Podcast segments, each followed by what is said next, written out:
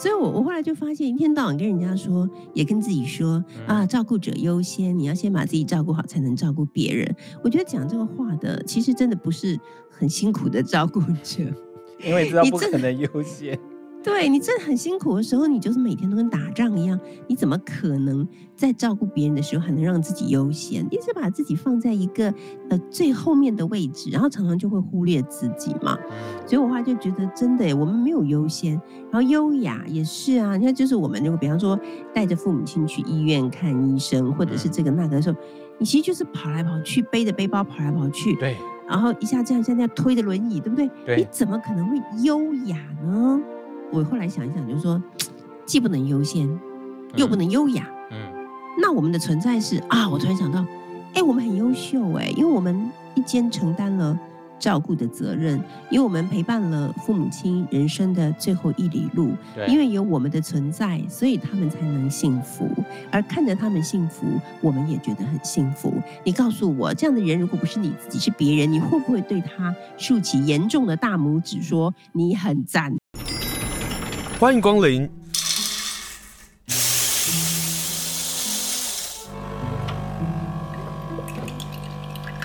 今天的盛情款待，请享用。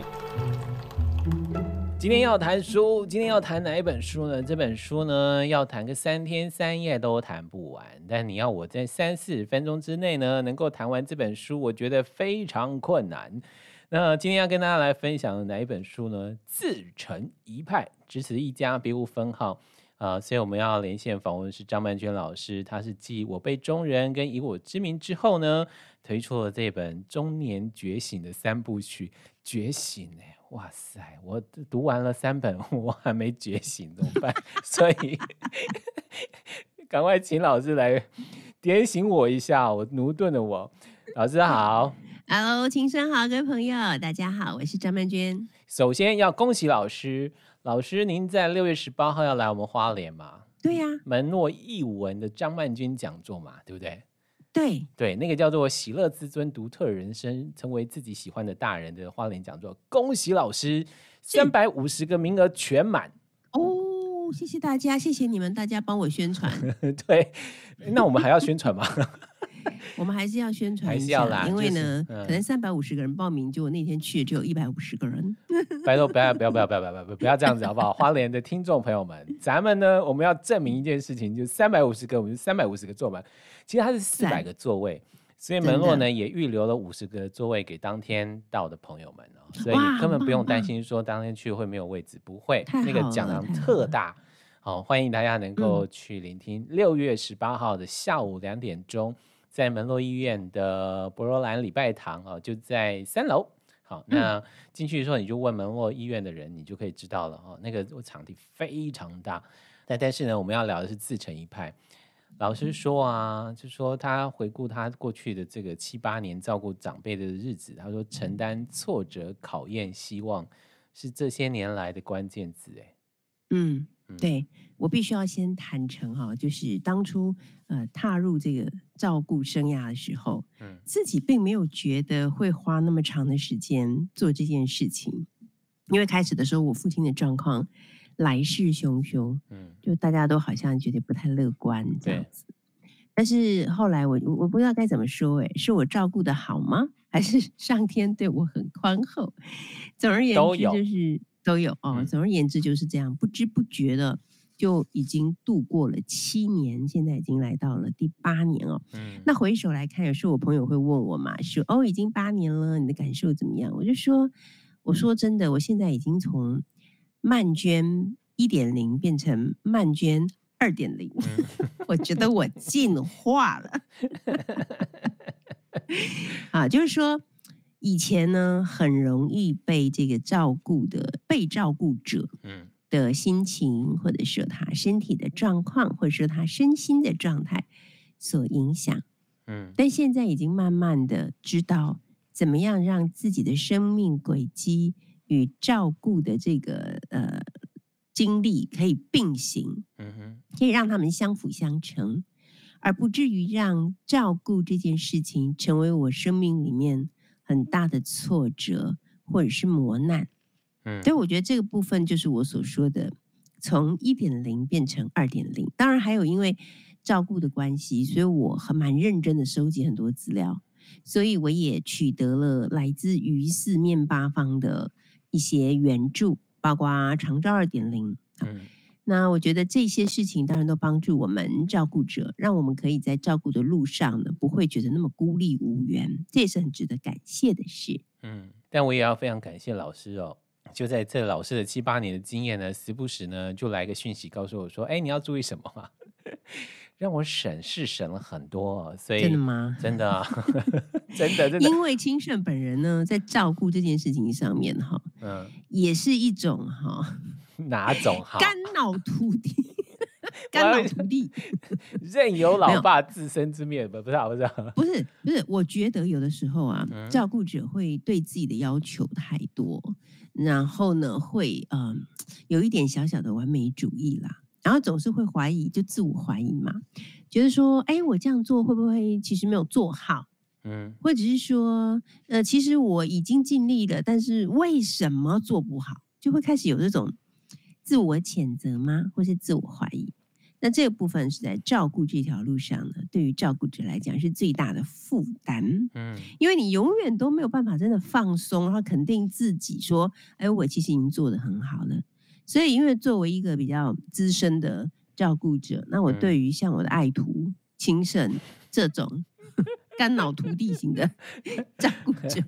呃，哎，就必须要时时的 提醒他说：“你已经尽力了，你已经做得很好了，请你多花一点时间在自己的身上。”有啊，老师，呃，其实帮助我很多，包括包尿布这些事情啊，然后比如说养护中心啊，哦，对，讲到养护中心，嗯，其实书里头老师也有谈到这件事，哎，对啊，对，因为我爸就是临时在没有计划的情况之下被我。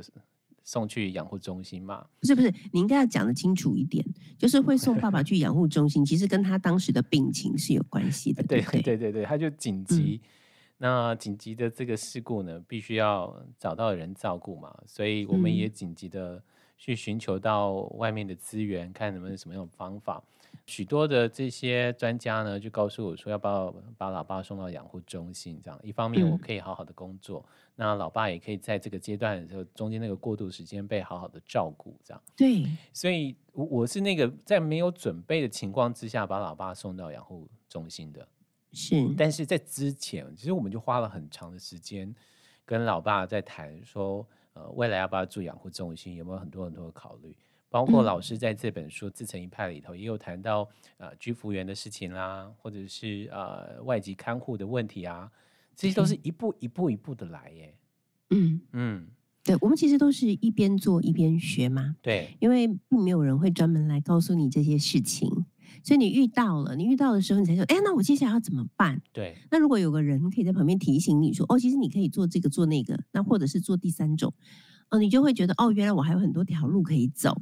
我不是突然之间就变得孤立无援，嗯，那我觉得送养护这件事情，是我们华人子女的心中有一个最大的自我芥蒂，是过不了这个关，因为你会觉得说，哎，我这样子把他们送走了，我是不是推卸责任呢？我是不是呃没有尽到孝道呢？我算不算遗弃父母呢？嗯，那别人又怎么看我呢？那这个社会对我会有什么样子的想法呢？就是太多太多，其实是没有必要的一大堆的纠结，就会。在心里面不断的拉扯，然后让照顾者觉得非常的痛苦。嗯，那我后来是有听到一些朋友在谈，他们把父母亲送去养护中心的一些状况。那其实轻生的状况，我觉得算是应该算是一种双赢的最呃最理想的状态，因为你把爸爸那段时间，因为爸爸需要全天候的照顾，嗯。所以你就让爸爸先去住了一段时间的养护，对。但是等爸爸比较稳定一点，然后你又很积极的在找外籍看护，对。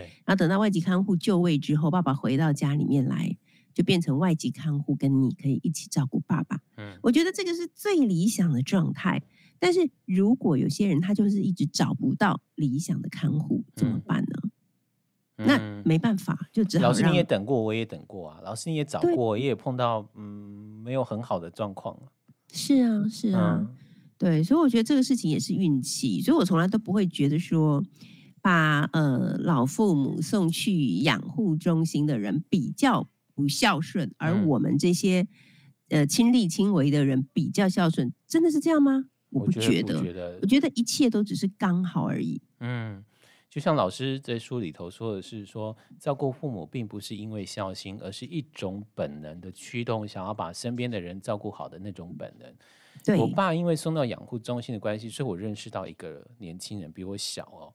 嗯、那他的妈妈就长期卧病在床，然后在养护中心，是他是每天下午两点钟哦，就去那里帮妈妈按摩。嗯、我好感人呢。对，你就说你说他没有孝顺，有啊，孝很孝顺，每一天都去耶。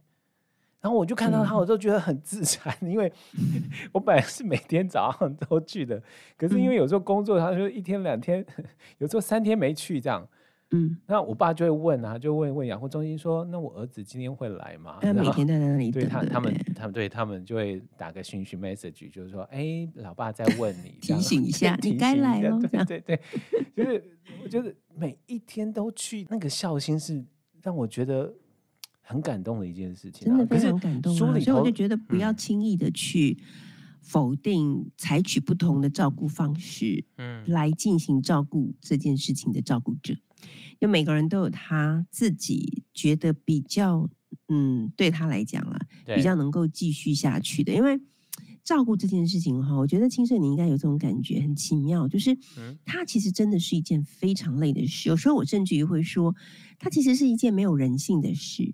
因为呢，你如果因为因为被照顾者的情况是很起伏不定嘛，如果他们状况不好的时候，你根本就是睡眠不足的，对，饮食失调的，对，然后情绪上面要承受极大的压力跟痛苦，对。那有的时候呢，被照顾者还会把自己所有的情绪都丢在最亲近的照顾者的身上，所以这个里面充满了各式各样，我觉得是非常难以承受的事。嗯，可是。照顾者他都要一肩扛起来，有的时候我就看到那种被照顾者爸爸或妈妈，就是用很难听的话去骂在身边照顾他的唯一在身边照顾他的孩子，嗯、那个孩子崩溃了，大哭撞墙，然后痛苦夺门而出啊！半小时之后他还是回来，为什么？因为他想到爸爸或妈妈该吃药了。那我真的觉得很惨呢。怎么办？我懂哎，你当然懂啊，我，我们都懂。对，所以真的非常辛苦，所以我们真的不要随便去去讲的照顾。你怎么这样照顾？你为什么不那样照顾？因为照顾本身就是一件很不人性的事。所以为什么我会觉得说，嗯，我们如果能够找到居家看护，或者能够找到外籍看护来照顾，其实会比我们照顾更好的原因是，他们不必承受像我们这样子的一个。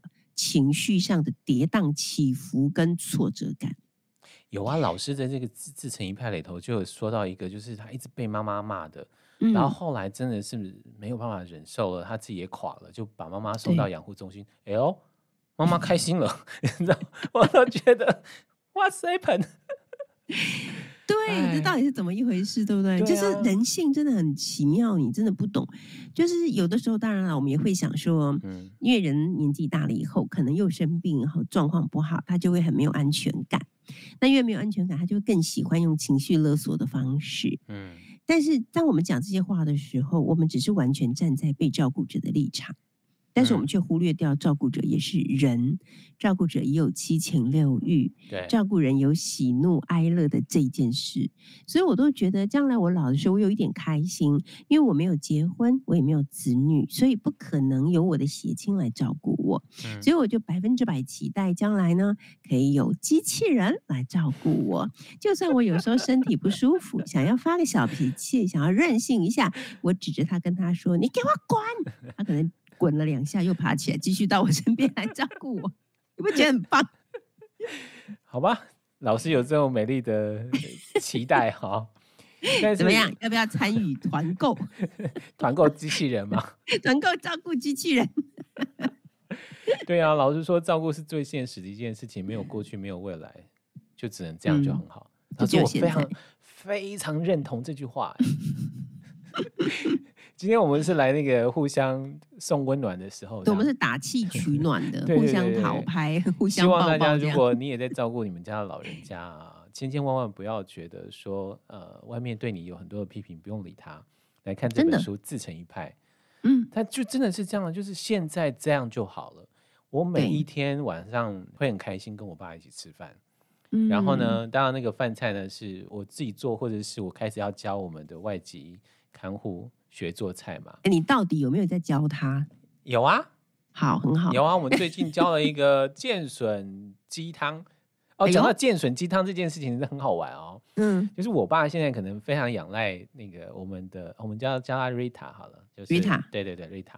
然后他每天照顾我爸爸，然后等到他休假的时候，就是我的恶魔时间到了，这样啊、哦。对，就会知道他到底有多辛苦。然后我们就会，我每次都会说感谢他。常常我跟我爸说，你要谢谢他，这样啊、哦，就维持那个很好很好的彼此依赖的这样关系。对。然后，因为我们花莲现在有剑笋嘛，就剑笋的季节。那我们做剑笋汤的方法呢，可能是加的是排骨。嗯，那偏偏我们的印尼呢，它是不能吃猪肉，不能吃猪肉的啊，这这痛苦了，真的真的超级痛苦这样。我说，那我可以加排骨吗？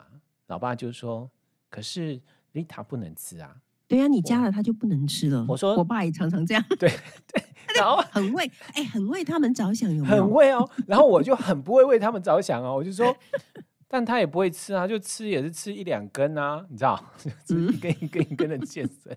那我爸就。变脸，你知道，他就有点臭的。我、嗯、说好，啦我弄一下这样，然后我就教他做啊，然后但是这个就要加鸡油，它才会变得香嘛，因为对对。哎，我很想知道用鸡汤的效果如何？超好，可是你一定要一定要加鸡油哦，真的、哦。对，你就单纯的鸡的话、哦，其实就是不会有相称的感觉。然后呢，哦、这个呢，这个鸡油怎么来的？这又是呃，有一回呢，妹妹回来呢，我们就决定要去吃那个烤鸡，嗯、你知道那种当阿给。嗯，它不是会有留那个机油吗？流出来，我们就把那个鸡油给带回家。哦，你这很聪明 哎！后来放这个，哇，我爸也吃的很开心，然后对呀那个 Rita 也吃的很开心，这样真的。对，我现在都在面对这种三不五时要教他做菜啊什么什么的的问题，对，很好。但就是这个，就是面对现在，就对我来讲，每一天吃饭，然后看着他开心吃饭。我就觉得很好了，我就觉得我爸也非常珍惜，因为他之前也在养护中心待过嘛。我跟你说，就是因为他之前在养护中心 待过，对，他会对他此刻的生活的满意度相当的高，对不对？超级高，不是说养护中心照顾的不好，是他本来就是食物是统一的，他不会有个人的属性嘛。那我们做孩子就会努力想说，嗯、哦，老爸喜欢吃鱼，所以我们会努力煮鱼给他吃。伙食肯定会比较好啦，这个是不争的事实。对，然后他喜欢吃剑笋，我们就在这个季节给他吃剑笋。他喜欢吃西瓜，啊，他喜欢吃香蕉，我们就盛给他嘛。嗯，哇，他现在是那个幸福满意度超高的阶段，哦，好好哦，好羡慕你哦。对，这就是这样就好哦。但老师在书当中有谈到了照顾者，照顾者是这本书最关心的这一群啊。那之前呃，老师在出《我辈中人》或者以我之名的时候，呃，可能都会谈到他爸爸妈妈跟老师自己在整个照顾这个过程。但是这本书其实花了很多的地方陪着照顾者。但老师有一篇就叫做“照顾者优先”，然后打叉，然后写优秀。你不觉得我讲的很贴切吗？超贴切，所以我这边贴了。把它贴下来，你知道这本书，我算一下，我大概有十几个贴贴吧。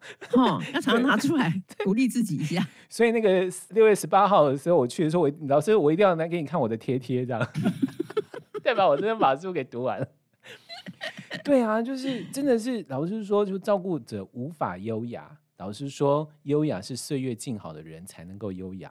嗯，照顾者无法优雅，照顾者不能优先。但老实说，照顾者你真的很优秀，我一定要说很大声，你真的很优秀，真的只能这样讲啊！就像我自己其实是三高，嗯，我我的三高其实对啊，我最老最最担心老师这个事，嗯，对，其实比比我比我爸妈都还要更严重，嗯。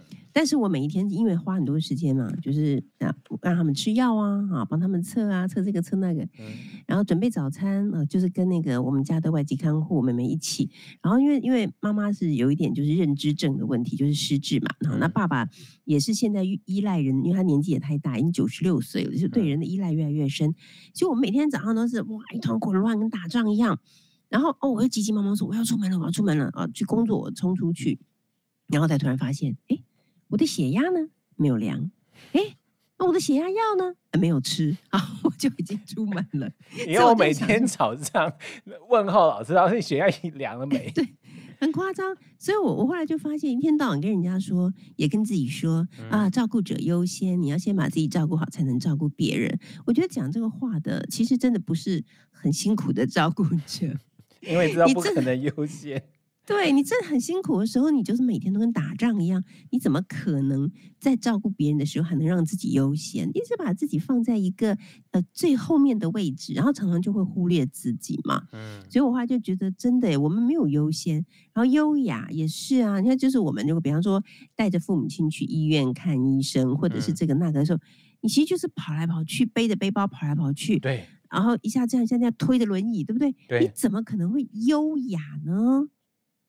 而且是蓬头垢面，因为有时候都是那种突然的，哦哦哦，你也不能好好的装扮，你也不能怎么，哦、不可能，不可能啊，对对，不可能，对。对，所以就我后来想一想，就是说，既不能优先，又不能优雅，嗯，嗯，那我们的存在是啊，我突然想到，哎，我们很优秀哎，因为我们一肩承担了。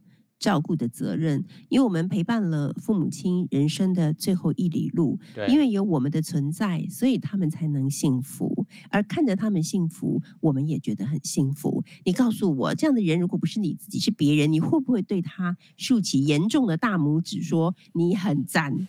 好，我们今天访问是你很赞的 张曼娟老师。老师这本书叫《自成一派》，由天下文化所出版的。但是啊，我真的有个问题要问老师。老师，为什么这本书的那个派要这么大啊？是不是？它这么大是我故意的，是故意是说等到比如说讲座的时候，我要大家把这本书拿出来的时候拍大合照的时候，就真的啪啪啪啪啪啪啪啪啪啪，是不是？对，对我有发现，老师的北中南的讲座的时候说，原来这本书的威力在这里哦。对，很派吧？很派呀、啊，就派耶。因为啊、哦，嗯，呃，就是本来就是出版社他们的期待是能够希望像第一本的《我辈中人》或是第二本的《以我之名》那样的风格，嗯，所以其实书名也是小小的，好，嗯，但是我后来就说，我觉得到了第三本的时候呢。我我认为我自己已经跟写第一本和第二本的时候不一样了，所以我希望能够带给大家不同的感受，因此我就呃跟出版社说，我们可不可以是一种更大胆，然后更凸显某一个概念的一种书封的设计，比方说把“派”这个字就是放到最。因为“派”呢这个字对我来讲，它在这本书里想要呈现的其实有两个意义。一个意义就是我们常说要做一个气派的大人，那另外一个就是如果你真的认真想要做自己，想要自我完成，其实你要是不派一点呢、哦，你拿西伯卡派哈，没有人会理你，大家就是想尽一切办法要阻止你，觉得你说的话不重要。这样这个时候你就必须要派，你要派一点来捍卫自己。嗯要派一点来自我成就才行。那我的听众也就是说，会跟张曼娟老师说：“哦，你学生在广播节目很派耶。”哎，我知道你很派，所以很赞呢、啊。我很差哎。好啦，这个派呢就是这样的意思啊、哦。这本书分了四个大的章节哦。第一个是因为只能活一次，第二个部分是家不是一个地方，第三是照顾者的巨大沙漏，第四个呢是给未来长辈的备忘录。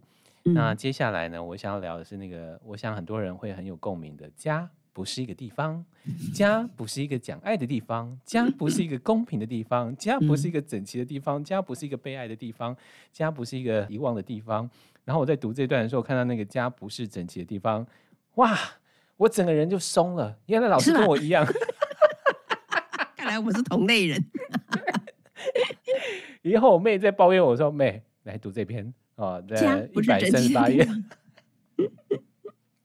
对，这本书里头，对，教那个不是讲爱，是讲理的地方，对，很多很好笑的地方了。嗯 嗯，我就我认真在思考，家到底是一个什么样的地方？它对我们的意义到底是什么？嗯，因为我发现，我们真的就是长大以后再回头去看呢，我们的人人格的塑造，以及我们每一个人的那些价值观的形成，其实真的都跟我们的家庭有密不可分的关系哦。对，要不管我们从家里面呃带出来的东西到底是礼物好还是伤害，那你都要用你的后半生慢慢的去呃跟他和解，或者是从这个里面再长出一个新的自己。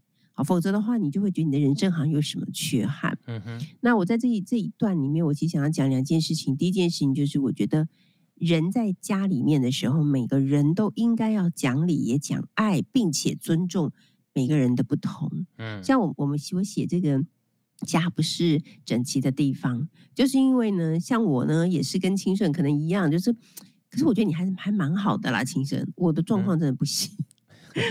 老师，你不知道我这有多这么的乱呢、啊？这样子是不是？但是我很喜欢有一种安慰法呢。有人就是说什么，你的房间越乱的人呢，他是越有创意的。对对，真的，哎、欸，这个是真的，这个是真的。两个很乱的人在自我安慰。对对，所以。我觉得，如果家是一个，它上面是一个嗯宝盖头，好像一个屋顶，对不对？对啊、然后底下是一只猪嘛，对不对？猪圈吗？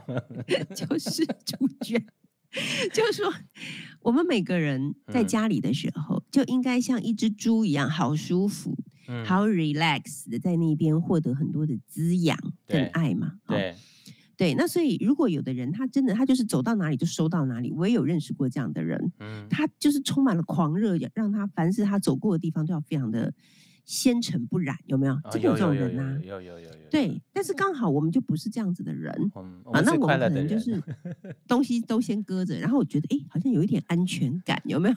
有有有有有，很有安全感。对，那如果你要我把它收的。一尘不染，可能反而会令我有一种不安，就觉得我好像没办法在这个地方 settle down 的感觉，好像我是随时要离开的这样的感觉。嗯嗯嗯、那所以我觉得最好就是每个人都嗯尊重他人，只要他没有真正妨害到你。好，那如果说他把东西堆到你房间，你当然可以跟他说拿走，立刻，对不对？对。可是如果他只是他自己的房间里面堆，我觉得其实不必一定要强制进去。我常常听到很多家长跟小孩说。你这房子是怎样发生过爆炸吗？你这是什么回收厂吗？什么什么之类的。其实我觉得，如果他自己可以在这个里面自得其乐，并且他可以乱中有序，对啊，他要找的东西他也可以找出来，那这就是对他来讲最理想的一个家的样子。其实不必强求嘛，这是我要讲的第一件事情。嗯，那我要讲的第二件事情就是，其实家不是一个公平的地方，请大家醒醒吧。Wake up，OK？Okay? 大家都说我好爱这本书的原因就是，哦、对，Wake up，对，就是家就不是一个公平的地方啊。我们常常听到有些人就是怀抱着怨尤说，因为我在家里以前我小时候爸妈对我不公平。嗯，那你有没有去访问过其他兄弟姐妹？说不定每个人都觉得不公平。那你有去访问过你父母吗？可能父母也觉得不公平，他为孩子牺牲了这么多，所以总的来说呢，家就不是一个公平的地方，因为这个世界就不是公平的，世界都不公平了，家怎么可能公平呢？所以，我们不要去看那个我们没有的东西，我们应该要去看的是我们曾经拥有的东西。嗯，我觉得你只要去看这个就够了。好，那就像我常常讲的，就是说，其实一个家。除非它真的是很坏很坏的地方，否则的话，它能够让你不愁吃穿的长大，然后让你接受一定的教育，然后你可以长大之后选择自己想要做的事情，嗯，那就已经算很不错了。而且老师有一个说法啊，就是说，当我们长大了，你为什么一直要回头去抱怨你的原生家庭呢？就是我们都已经长大了，我们必须为我们自己负责，而不是把很多的事情继续推到你的小时候，推到你的父母亲，然后推给原生家庭呢？对，因为家就是一个不公平的地方嘛。对，我的想法就是说，嗯，如果我们要把以前我们曾经受过的伤害或者是挫折，嗯、一辈子带着他，每次一遇到什么难题就转头说，你看，这就是我以前怎样怎样，所以我现在才会怎样怎样。嗯，其实我觉得这也不是一种很。负责任的说法，好，嗯，对，以前以前你曾经受过不好的伤害，但那已经是以前的你所受到的伤害，不是现在的你啊。现在的你应该要有一个新的、更有力量的方式去解决、面对和解决你现在的人生所遇到的问题。嗯，如果你动不动就把它砍拖到以前，说哦，我以前就是怎样怎样，比方说老婆跟你说你这个人怎么都不这么难沟通，我想跟你讲我心里的事，你都不听啊，你就会说你知不知道我小时候是怎么成长的？你知道我爸跟我妈以前怎么对我什么之类的？对，我觉得哎，对不起，这位先生哈，我们现在是在谈现在。不用讲以前啊，我觉得动不动就把过去我怎么怎么样拿来呃搪塞你现在所遇到的难题，这就叫做不负责任的行为。所以我其实要谈就是，大家都赶快长大吧！你再不长大，我们就要老了，还不赶快长大？而且老得很快哦，哦，很快，真的，超快的。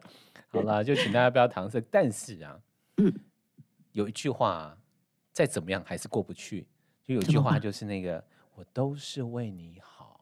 哦，这个 这个应该是亲子关系里面大家最不想听到的一句话。对，老师还用你的朋友的故事来跟大家分享的时候，哎，对，说我们要来说说这件事情。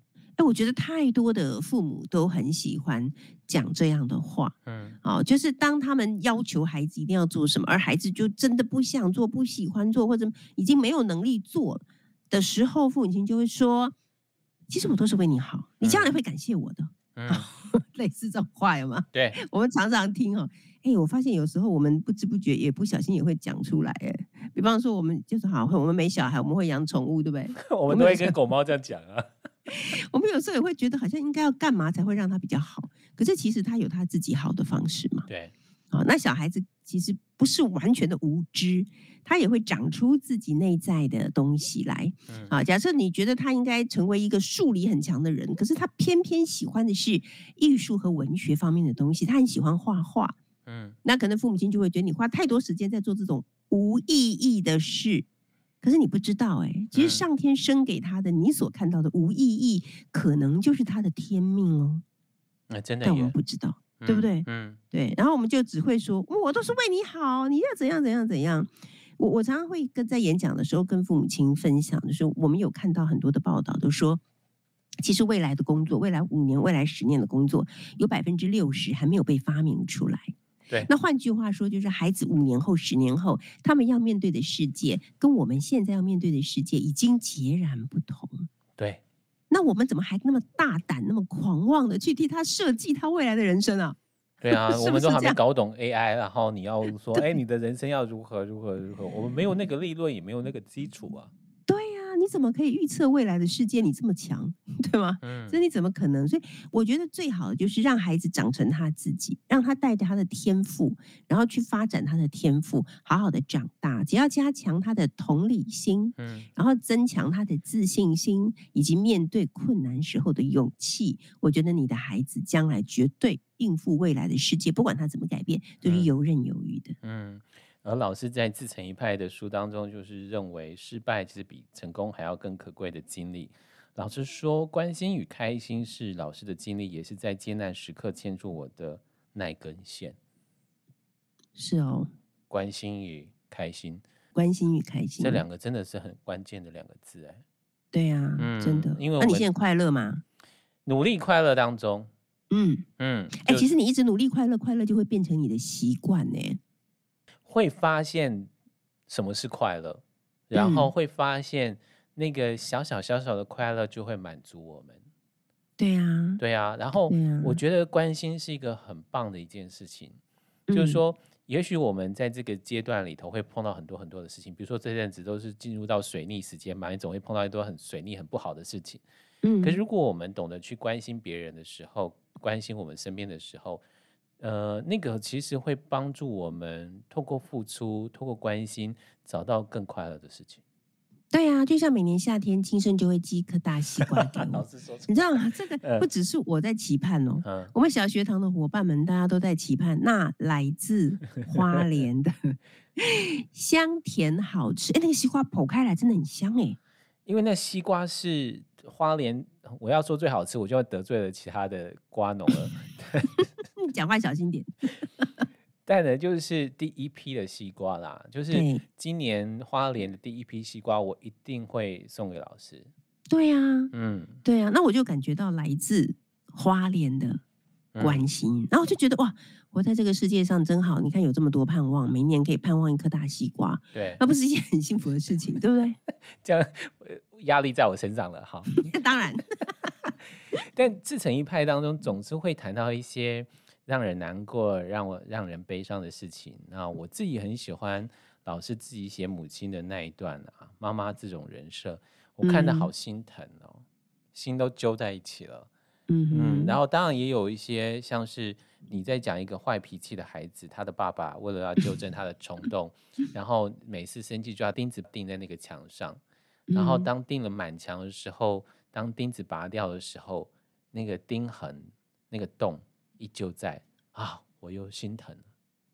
对啊，就说伤害了，嗯，受伤害这件事情，其实它是，嗯，它就是在那里的。对，好，你说啊，我已经知道我不应该这么做啦，我已经跟他道歉啦，什么什么，但是真正被伤害的那个伤痕还是在的。嗯，所以。为什么我们要一定要去伤害别人？其实我常常这样子想，诶，伤害别人很容易，但为什么我们一定要这样做？我最近跟小学堂的孩子在分享，我最近常常陪妈妈看那个呃地球呃动物星球频道。啊，我爸也好爱看那个、哦。我跟你讲，因为对老人家来讲，那个看起来最轻松。你让他们去看那种很长的那种电视剧啊，嗯、他们有时候会不记得谁是谁，谁跟谁什么关系。对不对？对，我想要跟我爸一起看电视剧，我爸大概看个两分钟就转台了。对啊，他们没办法，对他那个讯息量太大了，所以看那个那个动物星球频道。所以 原来是这个原因，谢谢老师解惑。嗯，然后我就发现了一件很很很我以前没有想过的事，就是说，其实除了人类之外，其他的动物啊会去伤害别的动物，通常都是因为饥饿，因为他想要吃，他饿了，他保命，所以他去伤害。可是只有人类。是没有理由的去伤害别人，嗯，对不对？我们伤害别人不是因为我们要吃，是因为我们不是因为我们肚子饿，是因为我们的心中有恶，嗯，就是那个邪恶的恶，所以我们去伤害别人。嗯，所以人是不是很卑劣？可是同时呢，我们又会看到大部分的动物呢，他们是不太会去援助幼，就是弱者，对。可是只有人类，他会去帮助，他会去援助弱者和正在受。伤害的人，嗯，所以人又好高贵，有没有？就是人又卑劣，人又高贵。那你要成为卑劣的人，还是高贵的人？其实只在一念之间呢。对，对。然后这书当中也有谈到，就是那个有光啊，就是那个一念之间，就是那个如何能够变得高贵，嗯、就是那个老师爱看的大陆剧。对 对，你身上有光，我抓来看看。老师说真的、啊，美的词哈，真的很美。这也是老师在做小学堂一直在做的事情。然后我在地方上为什么常常会谈少年、谈儿童的原因，就是我多么希望让大家看到那些孩子身上的光。其实这个孩子是特殊的孩子，其实其实这个小孩子并不符合大人所期望的样子。对，但你不要忘了去看到那个孩子的光。嗯，对对，其实我相信每一个人生来就有光。嗯，其实我们会遇到一些呃暗影的大人啊。就是我常常讲说，暗影的父母，对，暗影的老师有没有？暗影的同学，对，他们会吃掉我们身上的光，所以到后来我们会以为我们是没有光的，我们就也是暗影，我们也是很黑暗。但其实不是，其实只要你慢慢长大，你会发现你的光还在的。你只要把身上那些暗影拿掉，你就会有光。而且我常常觉得，当你可以去照亮更多的暗影的时候，你身上的光就会越大越多。嗯。今天跟张曼娟老师，呃，分享这本书《自成一派》。老师在这篇的最后，我觉得很适合念给大家听哦。他说：“我不再是个暗影孩子了，我找到成长的道途，一路追随着光亮而去，直到自己也成为光亮。我相信我们生来就有光，尽管有时被暗影遮蔽，只是有时。当我们在照顾我们的父母亲的时候，真的。”那个光 真的常常不是有时，常常就被遮蔽了，常常就会被愤怒，常常就会被很多的沮丧、沮丧、痛苦、担心、害怕、难过，把光给遮蔽了。但是我们就还有那个光啊！如果没有那个光，我们不可能去照顾我们自己的父母亲。对啊，嗯、你的光都从花莲照到我这来了，这太亮了，我还没有秃头，我还没有变光头，是用心在照，不是用头在照。所以今天跟大家来分享很有光的一本书，我自成一派。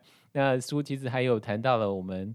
长辈朋友们如何能够嗯给自己一些备忘录啊，喜乐自尊，嗯、然后如何能够独立而乐活，如何能够把自己给放下，都非常适合阅读。那再一次提醒大家，嗯、就是六月十八号下午两点钟，在门洛医院博罗兰礼拜堂呢。